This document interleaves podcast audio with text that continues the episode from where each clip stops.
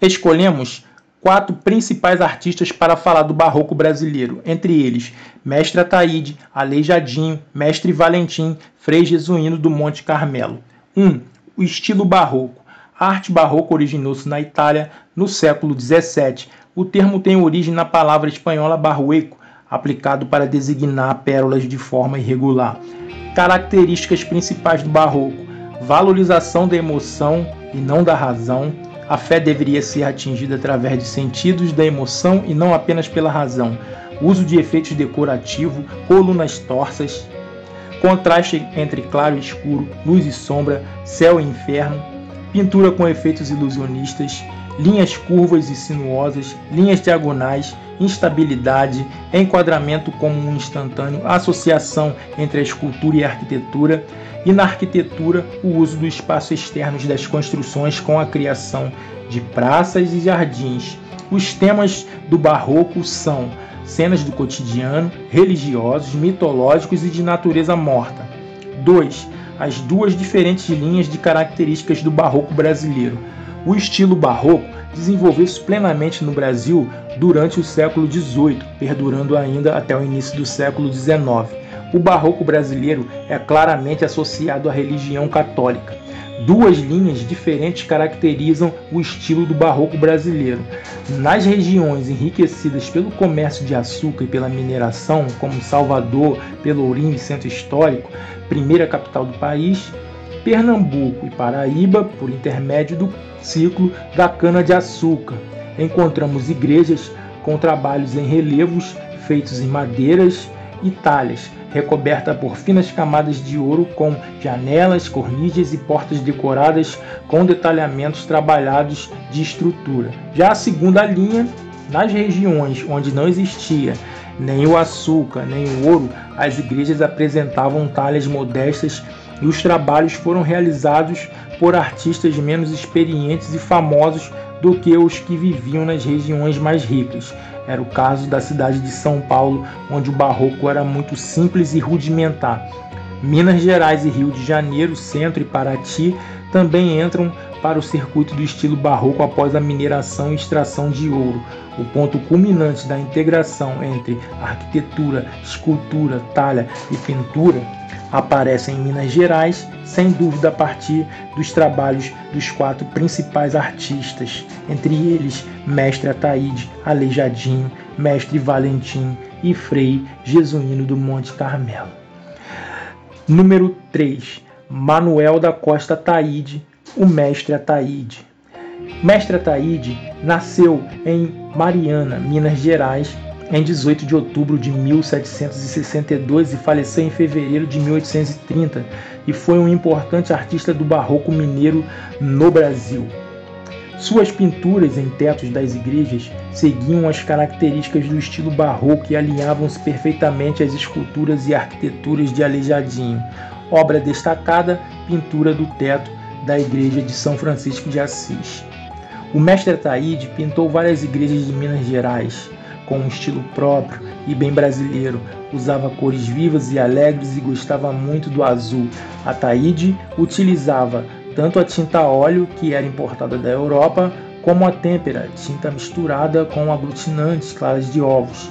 Os pintores da época nem sempre podiam importar suas tintas, faziam então suas próprias cores com pigmentos e solventes naturais. Entre outros, usavam terra queimada, leite e óleo de baleia, clara de ovos, além de extratos de plantas e flores. E é claro, criavam suas próprias receitas que eram mantidas em segredos, talvez por isso é que se diz que não existe no mundo inteiro um colorido como o das cidades mineiras da época do Barroco. Número 4, nosso segundo artista, Antônio Francisco Lisboa, popularmente conhecido como Aleijadinho. O Aleijadinho nasceu em Vila Rica, Minas Gerais, provavelmente em 24 de agosto de 1738 e faleceu em Ouro Preto no dia 18 de novembro de 1814. Ele era entalhador, arquiteto e o maior artista do barroco. Era filho de uma escrava com um mestre de obras português. Ele foi escultor, entalhador e arquiteto. Seu projeto para a igreja de São Francisco em Ouro Preto, por exemplo, bem como a sua realização, expressam uma obra de arte plena e perfeita, desde a portada, com um belíssimo trabalho de medalhões, anjos e fitas esculpidos em pedra-sabão. O visitante já tem certeza de que está diante de um artista completo. Construiu obras nas cidades mineiras de Sabará, São João del Rei, Mariana e Congonhas do Campo, além de extraordinário arquiteto e decorador de igrejas, foi também incomparável escultor. O Santuário do Bom Jesus do Matozinhos, em Congonhas do Campo, é composto por uma igreja em cujo adro estão as esculturas em pedra-sabão de doze profetas, cada um desses personagens numa posição diferente e executa gestos que se coordenam. Com isso, Aleijadinho conseguiu um resultado muito interessante, pois torna muito forte para o observador a sugestão de que as figuras de pedra estão se movimentando. Por volta dos 40 anos de idade, Infelizmente, ele contrai uma doença degenerativa nas articulações que aos poucos o torna limitado fisicamente, ganhando assim o apelido de aleijadinho.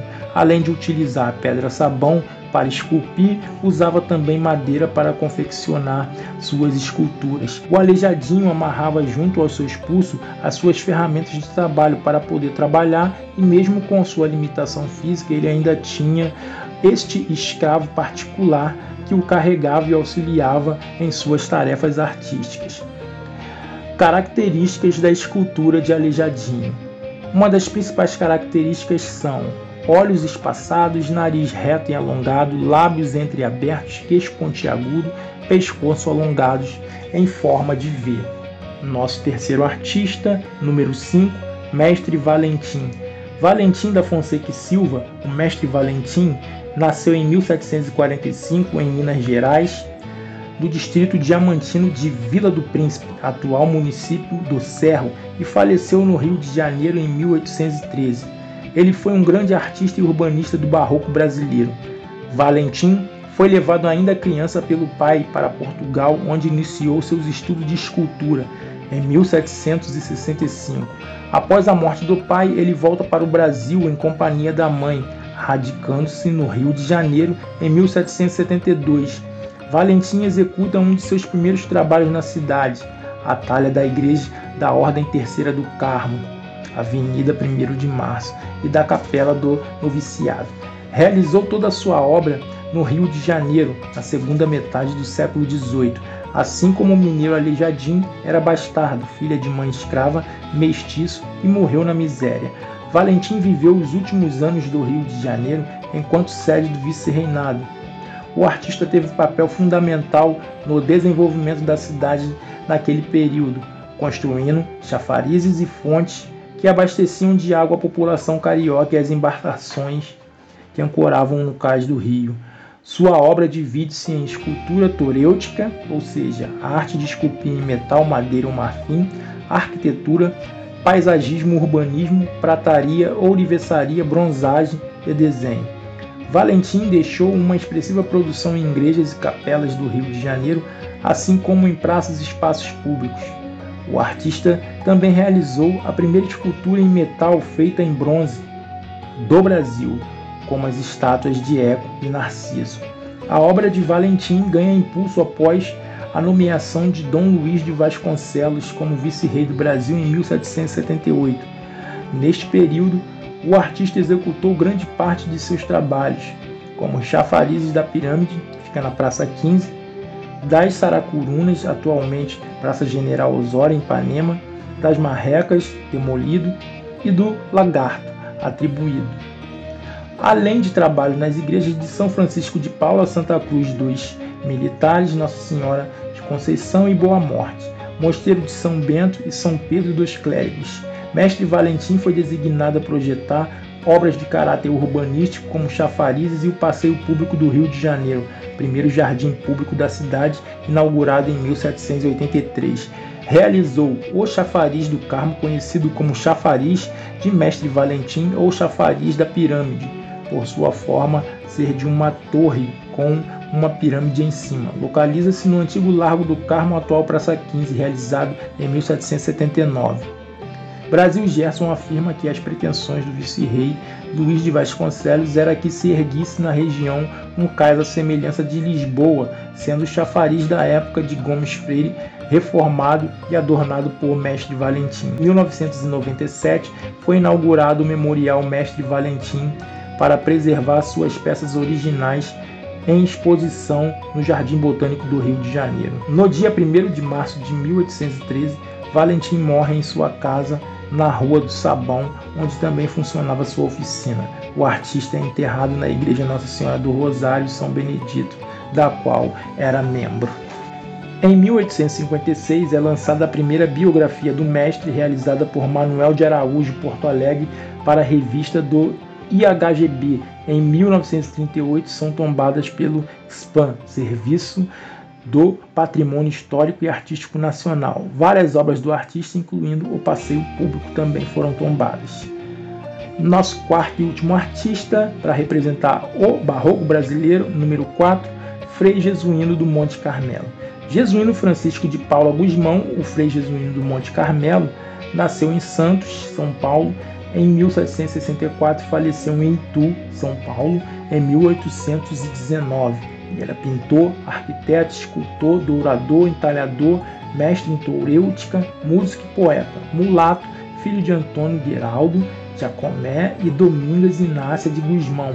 Em 1781 transfere-se para Itu e vive entre religiosos locais. Na construção da igreja matriz Nossa Senhora da Candelária, trabalha como ajudante de pintor José Patrício da Silva, de quem se torna auxiliar e discípulo na cidade de São Paulo, em 1796, pinta o forro da nave da Igreja da Ordem Terceira de Nossa Senhora do Carmo e os painéis do antigo convento de Santa Teresa que atualmente compõem o acervo do Museu de Arte Sacra. Ao enviuvar, após breve vida matrimonial, que ele gerou cinco filhos, ingressa na vida religiosa, ordenado padre carmelita em 1797 e adota o nome de Frei Jesuíno do Monte Carmelo, reza sua primeira missa no ano seguinte. Em Itu, realiza os forros da Capela Mor e da nave da igreja do convento de Nossa Senhora do Carmo por volta de 1784 e os painéis laterais da Capela Mor da igreja matriz de Nossa Senhora da Candelária, datados do fim do século XVIII. Entre 1815 e 1819, dirige a construção da igreja e convento de Nossa Senhora do Patrocínio, desempenhando simultaneamente as tarefas de arquiteto, mestre de obras, pintor e escultor. Realiza ainda oito quadros para a igreja e compõe músicas sacras para a sua inauguração. Em 1945, é publicado pelo Serviço do Patrimônio Histórico e Artístico Nacional, SPAN, livro do Padre Jesuíno do Monte Carmelo, de Mário de Andrade. Número 7. Bibliografia. Andrade Mário D. Padre Jesuíno do Monte Carmelo. Diretoria do Patrimônio Artístico Nacional do Rio de Janeiro, 1945. Carvalho Ana Maria Fausto Monteiro, Mestre Valentim, São Paulo, Cosac Knife, 1999. Cavalcante Nireu, o Rio de Janeiro, setecentista. A vida e a construção da cidade da invasão francesa até a chegada da corte. Rio de Janeiro, Jorge Zar, 2004. Proença Graça, História da Arte, São Paulo, Editora Ática, 1994. Disponível em http www.itaucultural.org.br.